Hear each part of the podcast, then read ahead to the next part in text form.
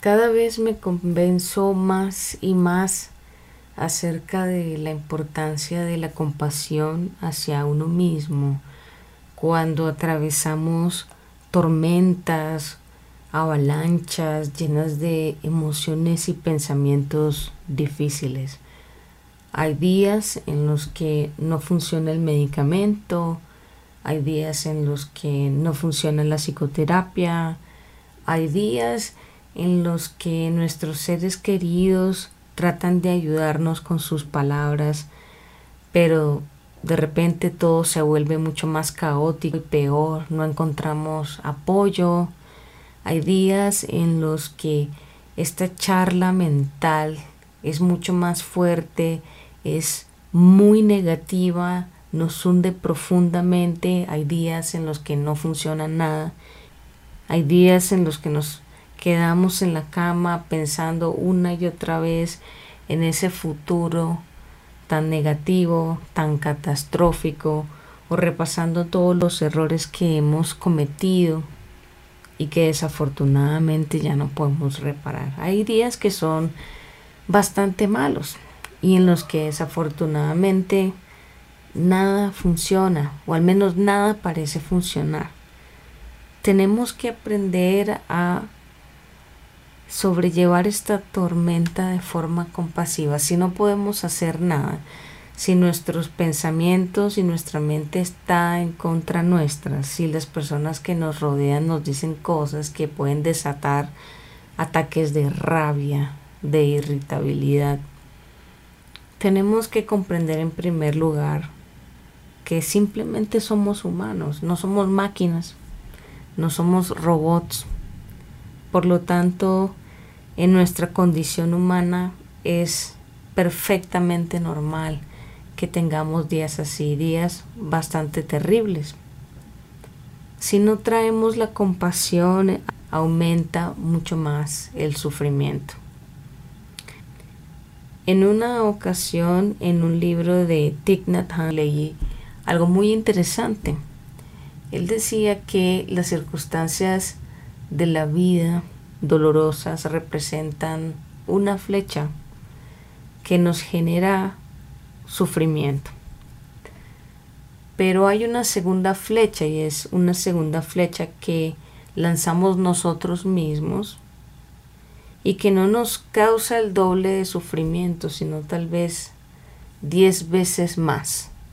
Añade diez veces más al sufrimiento original.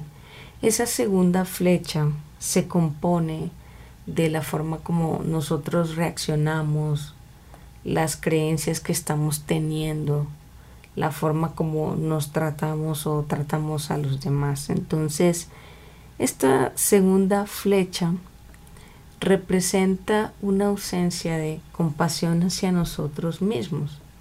Vamos a tener todo tipo de circunstancias en la vida. Puede ser eh, la pérdida de un ser querido, la pérdida de un trabajo, una discusión con la pareja.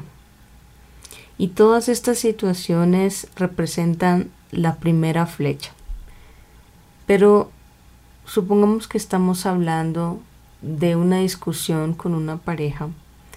La segunda flecha puede representar, por ejemplo, nuestra reacción agresiva frente a a la situación, algo que aumenta nuestro dolor diez veces más. Así que podemos empezar a aprender a relacionarnos con estos momentos difíciles de una manera compasiva.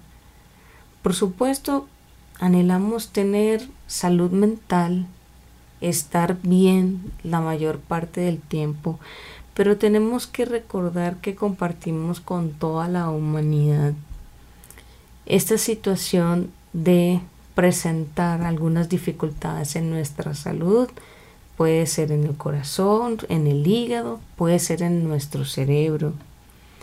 Y definitivamente el abordaje quizá más compasivo es poner en práctica cualquier cosa que nos ayude a aliviar ese sufrimiento en vez de empeorarlo.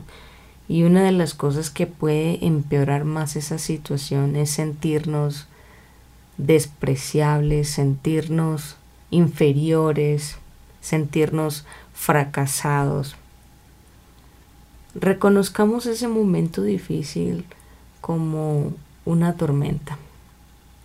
Y si alguien se nos acerca y en un intento por ayudarnos nos dice algo doloroso, podemos tratar de ver la intención en esa persona o en sus palabras, en vez de obsesionarnos demasiado con el contenido de lo que nos está diciendo.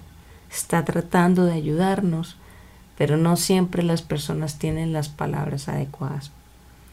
Por otro lado, nuestra mente, aunque nos está maltratando con muchas críticas fuertes, también está intentando hacer un esfuerzo para ayudarnos. Así que en ese momento difícil podemos intentar estar presentes, reconocer que incluso en ese momento nuestra mente nos está maltratando, pero lo hace con una buena intención.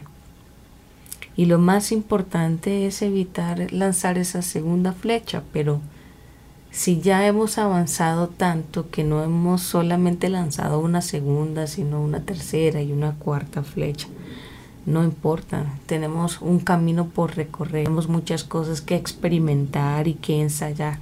Vamos a salir de esa tormenta, vamos a salir de esa tormenta y vamos a sentirnos diferentes y vamos a mirar las cosas en retrospectiva y a darnos cuenta que evidentemente se sale de la tormenta.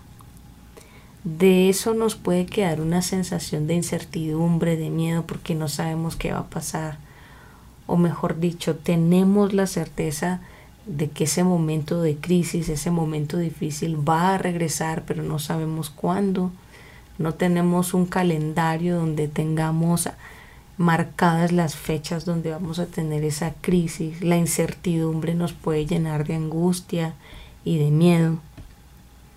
Pero entonces, ¿qué pasa con el momento presente, donde están pasando cosas buenas, agradables? Hay que estar presentes cuando ya ha pasado la tormenta, porque también nos merecemos esos momentos para recuperarnos, para aliviarnos, para poder experimentar el amor, para experimentar la amabilidad, la generosidad, para estar en contacto con nuestros valores. Así que salir de una tormenta es un momento muy importante, un momento para regresar hacia esas cosas que tanto nos importan.